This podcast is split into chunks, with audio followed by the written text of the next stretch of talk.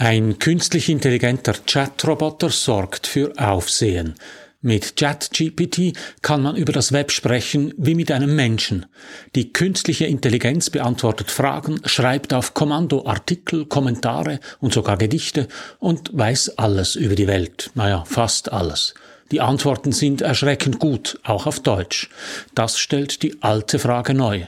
Überflügeln uns die Maschinen? Ist die künstliche Intelligenz bald klüger als wir Menschen? Welche Konsequenzen hat es für Schulen, Universitäten und Schreiber wie mich, dass der Chatroboter so perfekt schreiben kann? In meinem Wochenkommentar sage ich Ihnen diese Woche, warum das nicht auf die Maschine ankommt, sondern auf uns Menschen. Denn das Kernproblem ist nicht, dass die Maschinen werden wie die Menschen, sondern umgekehrt. Mein Name ist Matthias Zehnder. Ich gebe Ihnen hier jede Woche zu denken. Mein Thema Medien und die Digitalisierung, mein Angebot konstruktive Kritik. Wenn Ihnen das gefällt, drücken Sie doch den Knopf für Abonnieren, dann verpassen Sie meinen nächsten Kommentar nicht.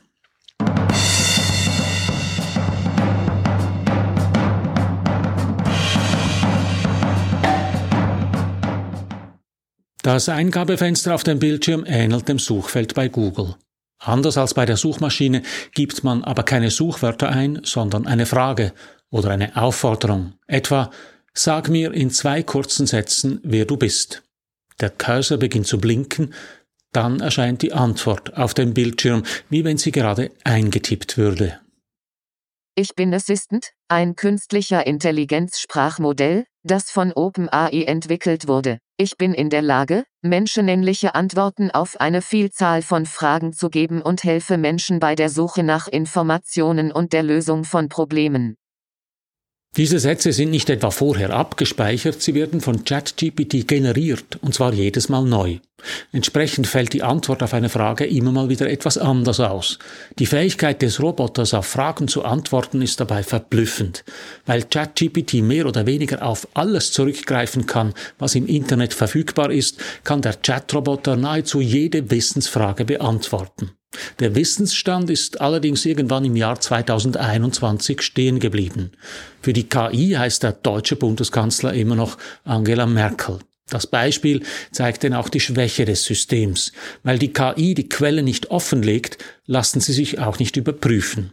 Dabei lässt sich auch nicht feststellen, ob die KI allenfalls Urheberrechte verletzt. Trotzdem ChatGPT versteht die Fragen nicht nur, sondern weiß auch immer etwas dazu zu sagen. Die Antworten wirken vielleicht manchmal etwas hölzern, etwa so wie ein dialogisches Wikipedia. ChatGPT ist aber in der Lage, auch komplexe Sachverhalte verständlich zu erklären. Die Technik des Chatroboters stammt von OpenAI. Das Unternehmen will künstliche Intelligenz auf Open Source Basis so entwickeln, dass sie der Gesellschaft Vorteile bringt und nicht schadet. Basis ist dabei ein Sprachmodell. Das bedeutet, dass der Computer die eingegebene Frage oder Aufforderung sprachlich analysiert und dann versucht, eine passende Antwort zu generieren. Dafür analysiert die Maschine Wortbedeutungen, grammatische Strukturen und andere linguistische Merkmale. Die Rechenmaschine hat sich also die sprachliche Oberfläche angeeignet und kann aufgrund des riesigen Datenmaterials perfekt sagen, welche Wörter in der Antwort am ehesten erwartet werden. Deshalb ist der Roboter auch in der Lage, beliebige Textsorten zu generieren. Ich habe damit herumgespielt und das Resultat ist verblüffend. Schulaufsatz, Zeitungskommentar, Predigt, wissenschaftliche Arbeit. Es genügt dem Sprachroboter einige Brocken hinzuwerfen und der Roboter baut innerhalb Sekunden daraus einen vernünftigen Text. Besonders gut sind die Antworten, wenn man ihm präzise Aufgaben gibt. Etwa schreibt den Anfang eines Artikels über KI im Stil der Bildzeitung. Das Resultat? KI-Schock. Computer überholen menschliche Intelligenz. Während wir noch über unseren Alltag nachdenken, haben sich die Maschinen längst selbstständig gemacht. Experten warnen, künstliche Intelligenz könnte bald die Weltherrschaft übernehmen. Wir verraten, was hinter der bedrohlichen Entwicklung steckt und was uns bevorsteht. Inhaltlich ist das Blödsinn, aber es klingt gut. Die Fähigkeiten von ChatGPT haben massive Konsequenzen für Schulen, Universitäten und für Schreiber wie mich. Als Lehrperson müssen Sie künftig damit rechnen, dass Ihre Schülerinnen und Schüler ihre Hausaufsätze mit der Hilfe von Chatrobotern schreiben. Die üblichen Plagiatsprüfungen von Hochschulen greifen ins Leere, weil der Text, den ein Chatroboter generiert, vorher ja nicht existiert hat. Und wir Schreiber, werden wir jetzt einfach ersetzt durch eine künstliche Intelligenz? Muss ich mir Sorgen machen, dass ich keine Reden mehr schreiben und keine Ghostwriting-Aufträge mehr erhalte, dass meine Kommentare niemanden mehr interessieren, weil die KI besser schreibt? Gemach. Die Leistung des Chatroboters ist verblüffend, aber wirklich intelligent ist das Programm nicht. Sie glauben mir nicht? Ich habe es gefragt. Hier seine Antwort.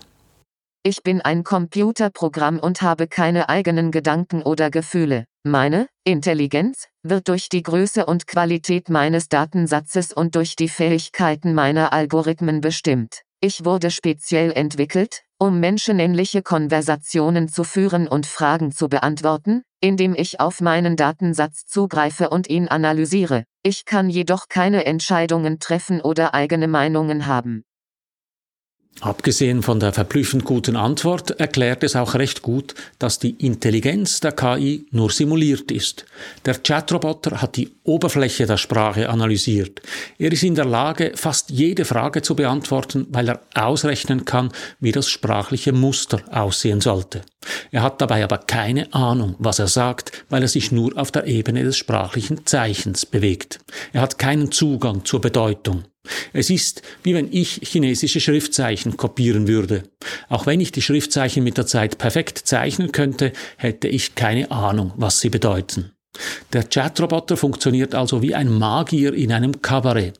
Diese Zauberer schaffen es durch eine geschickte Inszenierung der Show, also der Oberfläche, die Illusion zu erwecken, dass sie tatsächlich zaubern können.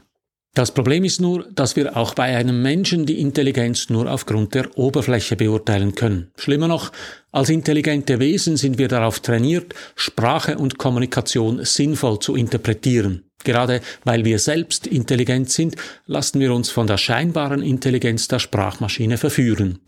Die hat es umso einfacher, als nicht mehr viel fehlt, bis ihr Output sich kaum mehr von einer echten Intelligenz unterscheidet. Was dann?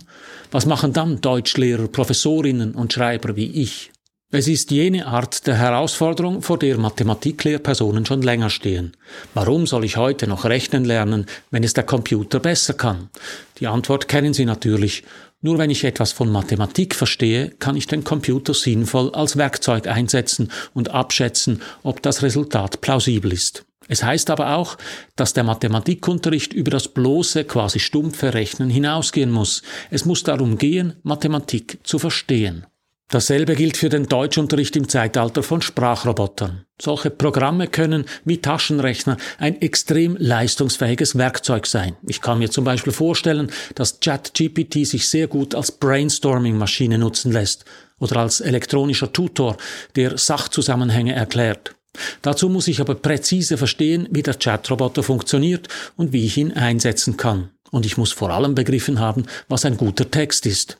Und das ist eben nicht nur von der perfekten sprachlichen Oberfläche abhängig, sondern auch noch von ein paar anderen Dingen. Etwa davon, welche Botschaft der Text transportiert, welche Stimmung er vermittelt, dass der Text Mitgefühl spürbar macht, Leser oder Hörer mitreißt. Das alles kann der Sprachroboter nicht. Überall da, wo es nur auf die bloße Oberfläche ankommt, ist der Sprachroboter aber schon heute uns Menschen drastisch überlegen. Grammatisch korrekte Sätze über einen Wissensinhalt sondert er im Schlaf ab. Nur dass er nie schläft natürlich. Alles, was sich an der Sprache vermessen lässt, hat der Roboter im Griff. Dieses Feld müssen wir definitiv der Maschine überlassen. Das wird eine Herausforderung für Schule und Universität, denn genau diese Ebene des Vermessbaren dient oft als Grundlage für die Notengebung, eben weil sie sich vermessen und damit beweisen lässt. Wie schlüssig die Idee eines Aufsatzes, wie originell die Sprache eines Artikels, wie mitreißend eine Rede, wie wichtig ein Gedanke ist, das lässt sich alles nicht berechnen und nicht beweisen. Wir können es nur empfinden. Mir scheint, viele Schulen und Universitäten haben sich in den letzten Jahren aber auf die Ebene des Berechenbaren zurückgezogen, weil sie nur auf dieser Ebene eine Note beweisen können. Kunststück, immer mehr Schulentscheide müssen justiziabel sein und die Originalität eines Textes lässt sich nun mal nicht gerichtsfest belegen. Rechtschreibung, Grammatik und Wissensbrocken sind also die mechanischen Bestandteile eines Textes. Damit ein Text, ein Aufsatz, ein Kommentar, eine Rede mich packt, genügt es aber nicht, dass der Text korrekt ist. Der Text muss leben, muss mich emotional berühren, der Text muss Seele haben. Es sind Gefühle, Intuition und Empathie, die den Menschen ausmachen, nicht Korrektheit und Informationstiefe. Bloß spielen genau diese Faktoren des Herzens in unserer Welt eine immer kleinere Rolle. Wenn wir Angst davor haben müssen, dass uns Roboter ersetzen, dann deshalb, weil wir uns ersetzbar gemacht haben, indem wir selbst zu Robotern geworden sind. Bei den Arbeitern am Fließband ist das schon lang der Fall. Vielleicht ist es auch bei einigen von uns Geistesarbeitern so. Was uns Menschen ausmacht, das ist aber nicht stumpfe Produktivität oder stiere Fehlerlosigkeit. Es sind Inspiration und Empathie. Es ist im übertragenen Sinn unser Herz.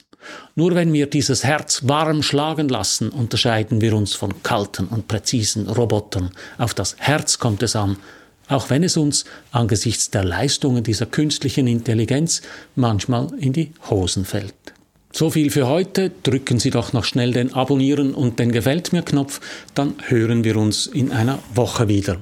Und wenn Sie mehr wissen möchten darüber, ob uns Roboter bald ersetzen und ob die künstliche Intelligenz den Menschen bald überlegen ist, dann lesen Sie mein Buch Die digitale Kränkung über die Ersetzbarkeit des Menschen, erschienen im NZZ Libro Verlag. Bis in einer Woche, alles Gute.